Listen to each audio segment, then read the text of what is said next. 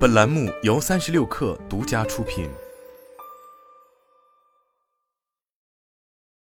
本文来自新浪科技。边缘业务权限收缩和关闭，把寒气传递给每个人。二零二二年，华为创始人任正非的一席话，将寒气传递给了全网，也将寒气传递给了华为智能汽车解决方案部。近日有传闻称，华为智能汽车解决方案 BooCO 智能驾驶解决方案产品线总裁王军已被停职。针对此消息，华为官方暂未置评。值得注意的是，王军是华为智能汽车解决方案 b o Hi 模式的主导者。如果该消息为实，则意味着余承东将独自掌控华为智能汽车解决方案不大权，他主导的智选车模式也会成为华为内部的主流商业模式。上任华为智能汽车解决方案 b CEO 之后。余承东不断对外喊出要在汽车领域成为第一的目标，终于摆脱了内部的路线之争。他的野心能否实现？此外，一位华为内部人士也向新浪财经表示，华为今年将加大在智选车上的投入，希望复制 A 豆问界的成功。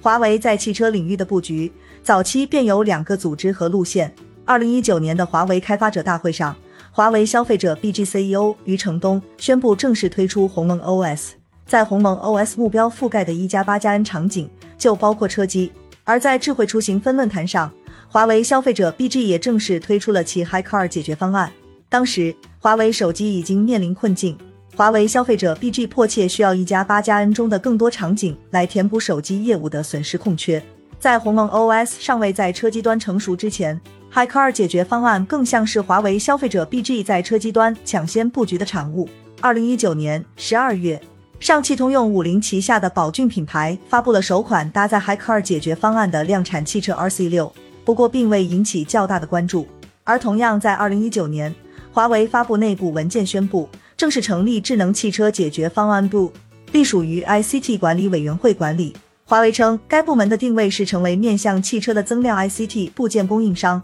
帮助企业造好车。华为任命了王军为智能汽车解决方案部总裁。王军二零零零年加入华为，此前在华为日本运营商业务部任职。二零一九年，成为华为消费者 BG 和华为智能汽车解决方案部明争的起点。在华为消费者 BG 对外展示其 HiCar 解决方案的同时，二零一九年华为全连接大会期间，王军代表华为智能汽车解决方案部也对外展示了智能驾驶、智能网联、智能座舱、智能车云和智能电动等领域的华为智能汽车解决方案。并首次公布了华为 L 四级全站智能驾驶解决方案。两大部门在汽车业务上的布局差异明显。华为消费者 BG 从手机与车机互联的场景出发，将手机的智能化赋能到汽车之上；而华为智能汽车解决方案部则以自动驾驶为核心，对外提供全站解决方案。甚至两大部门还有着造车与不造车的路线之争。华为消费者 BG CEO 余承东是典型的造车派。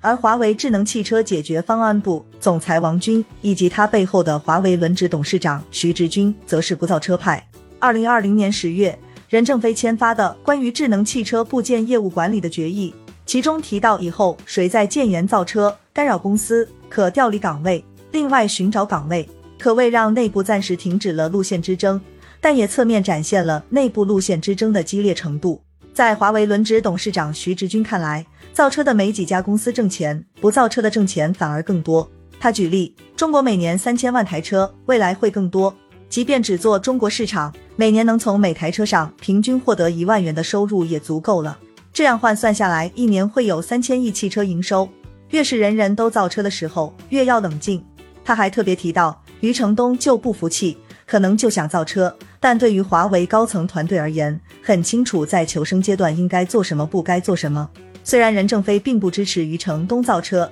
但他还是让余承东介入了智能汽车解决方案部，有些内部赛马的意味。二零二一年五月，华为内部发文进行多项人事调整，余承东在担任消费者 BG CEO 的同时，新增智能汽车解决方案部 CEO，王军继续担任智能汽车解决方案部总裁。但到了二零二一年九月。华为再度宣布，因管理需要，公司决定裁撤智能汽车解决方案部总裁岗位，王军将担任智能汽车解决方案部 CEO，并兼任智能驾驶解决方案产品线总裁。一系列调整让余承东在华为智能汽车解决方案部中掌握了主动权。后来，余承东还将原消费者 BGCTO 卞红林调入智能汽车解决方案部，担任 b CTO 和研发管理部部长。余承东入主智能汽车解决方案部后，内部也形成了海模式和智选车模式的暗暗较量。华为智能汽车解决方案部一共有三种商业模式：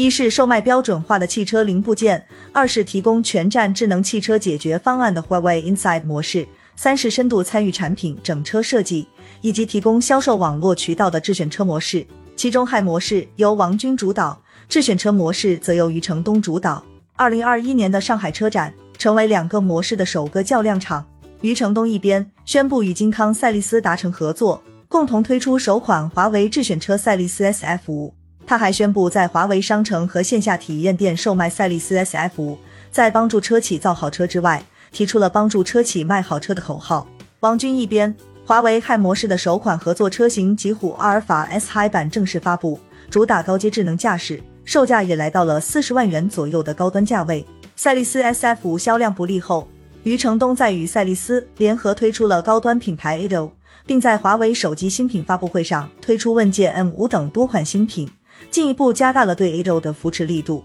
而 Hi 模式方面，继与北汽合作的极虎阿尔法 S High 版之后。华为与长安联合打造的阿维塔一也对外发布，售价在三十五万元左右。对比之下，无论从外界的关注度还是销量结果来看，智选车模式显然占据了上风。极狐阿尔法 S High 版以及阿维塔一的交付节奏较慢，销量并不理想。而 A 豆品牌在二零二二年实现累计交付超过七点五万辆，成为成长最快的新能源汽车品牌。近日，网传华为智能汽车解决方案 BooCO 智能驾驶解决方案产品线总裁王军已被停职。针对此消息，华为官方暂未置评。如果该消息为实，则意味着余承东将独自掌控华为智能汽车解决方案部大权，智选车模式也会成为华为内部的主流商业模式。有猜测称，这或许与华为 Hi 模式的进展不顺有关。Hi 模式的研发和交付周期较长，短期内需要投入大量研发，但在 Hi 模式产品销量不佳之下，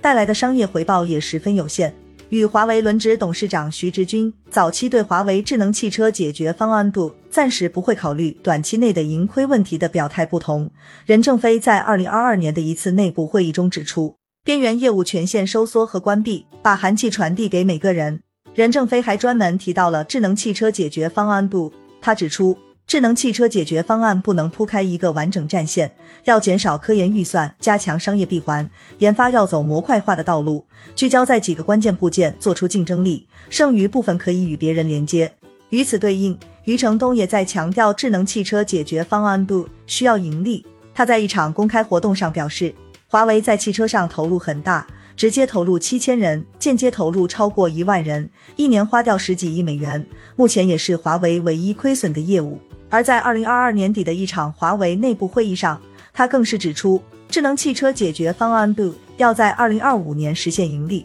华为 Hi 模式的进展不顺，以及智能汽车解决方案部的盈利压力，或许是王军被停职的重要原因。在智选车模式之下，产品的研发和交付周期相对较短。并且直接在华为线下门店销售，相比 Hi 模式确实来钱更快。凭借智选车模式，余承东在汽车行业野心勃勃。他提出，华为要帮助合作的车企做成中国第一，未来做到世界第一。他甚至一度给 Ado 问界定下了二零二二年三十万辆的销量目标，后来下调到十万至二十万辆。虽然二零二二年的目标没有实现，但有报道称，除了赛力斯之外，华为还已经与奇瑞、北汽和江淮敲定了智选车的合作。值得注意的是，这意味着北汽在与华为合作 Hi 模式不利后，也将转向智选车模式。一位华为内部人士也向新浪财经表示，华为今年将加大在智选车上的投入，希望复制 Ado 问界的成功。对于急于盈利的华为智能汽车解决方案部，